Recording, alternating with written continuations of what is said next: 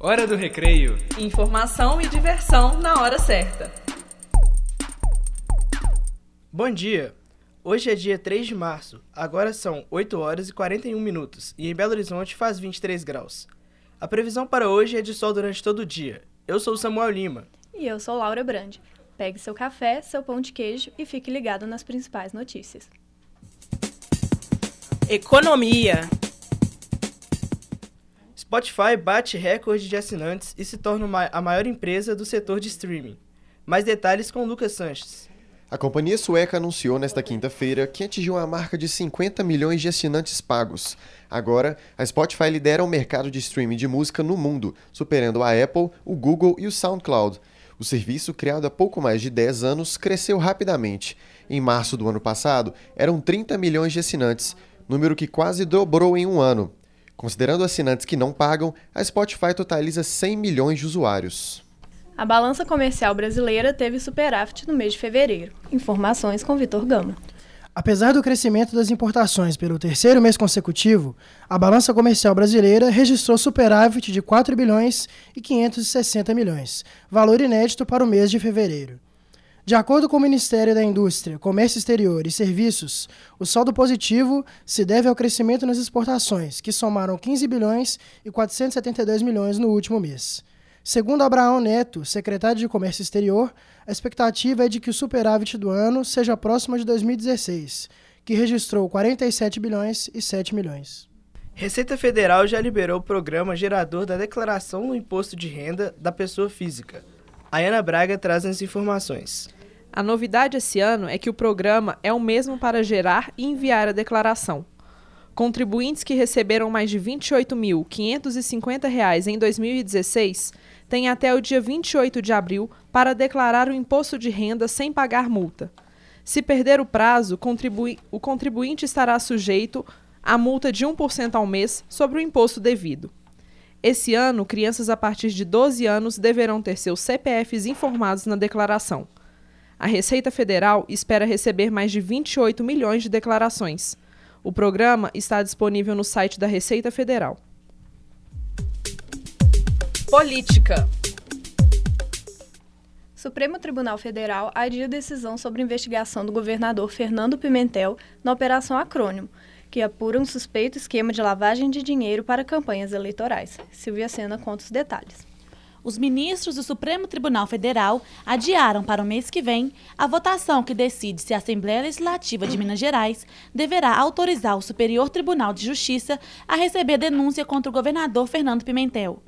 Após nove votos, a presidente da corte, Carmen Lúcia, decidiu esperar a posição do ministro Gilmar Mendes, que estava ausente na sessão, e do novo ministro Alexandre de Moraes, que toma posse no próximo dia 22. Governo federal decide o sucessor de José Serra como chanceler brasileiro. Quem traz as informações é Leonardo Parrella. O presidente Michel Temer indicou o senador Aloysio Nunes Ferreira para assumir o Ministério das Relações Internacionais. Aloysio tem experiência na área como presidente da Comissão de Relações Exteriores e Defesa Nacional do Senado. O agora ministro é investigado no Supremo Tribunal Federal em processo derivado da Lava Jato. Em vídeo divulgado na sua página do Facebook, Aloysio prometeu defender as diretrizes permanentes da política externa brasileira. Cidade. Após 33 anos de jejum, Portela é a campeã do Carnaval do Rio. A escola desfilou as lendas dos rios e lembrou a tragédia de Mariana com o carro alegórico Um Rio que Era Doce. Com 22 títulos, a Portela se consagrou como a maior campeã carioca. E em disputa acirrada, Acadêmicos do Tatuapé foi a vencedora em São Paulo. A escola venceu no último quesito, samba enredo, e conquistou pela primeira vez o título de campeã. Fala galera! Em Belo Horizonte, Marina Morégola e Julie Star foram saber o que os estudantes da PUC Minas fizeram durante a festa do Rei Momo. O feriado de carnaval começou no sábado em Belo Horizonte. Fomos ao campus Coração Eucarístico da PUC Minas para descobrir o que a galera fez nesse feriado que durou até quarta. Meu nome é Thaís, eu estou fazendo enfermagem, terceiro período. Eu passei o carnaval em BH mesmo. Eu acho que o ponto alto é que estava todo mundo animado de verdade, todo mundo entrou e vestiu fantasia e tal. E o ponto baixo, o único que eu achei, foi que eu não consegui encontrar meus amigos hora nenhuma. É, Luiz Augusto Barros, é, terceiro período de jornalismo. Ah, o ponto alto foi o bloco lá no Horto, no Alô Abacaxi, porque a gente encontrou todo mundo aqui da PUC e tal, foi muito legal. E o ponto baixo foi no primeiro dia que choveu demais, eu fui correr para minha casa, pulei na piscina, bati a cabeça, tomei seis pontos, mas é isso aí, curti o carnaval demais. É, Igor, sou do terceiro período de ciência da computação. E meu ponto alto do carnaval foi ficar com minha família no sítio, churrasco, de boa.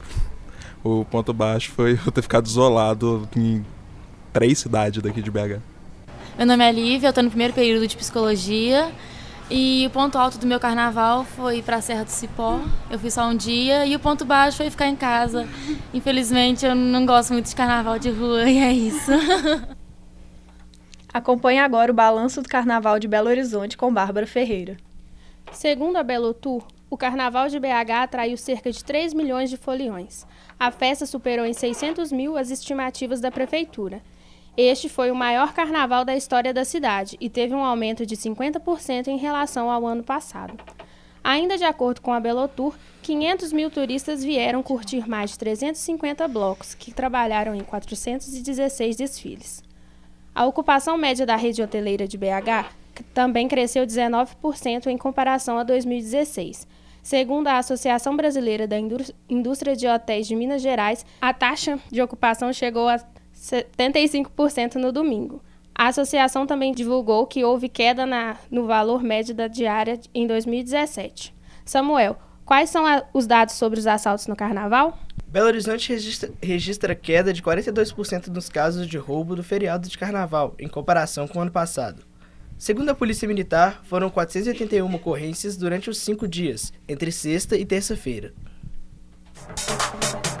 Esporte. Após uma semana sem jogar, Cruzeiro volta a campo pelo Campeonato Mineiro. O Atlético também retorna pela Primeira Liga. Detalhes com Gabriel Gomide. Nessa semana, os dois grandes times de Belo Horizonte entraram em campo. O Atlético foi a Chapecó com o time reserva e empatou por 2 a 2 depois de abrir dois gols de vantagem. Após o empate contra o Chapecoense, o time alvinegro praticamente garantiu a classificação para a próxima fase da Primeira Liga. Já o Cruzeiro venceu a Caldense por 2 a 1, sem maiores dificuldades. Com a vitória, o time celeste permaneceu em segundo lugar no Campeonato Mineiro. Entretenimento. Disney exibe primeiro beijo gay de desenho animado. Luísa Couto conta os detalhes. A cena foi mostrada no programa Star vs A Força do Mal, produzido e exibido pela Disney Channel.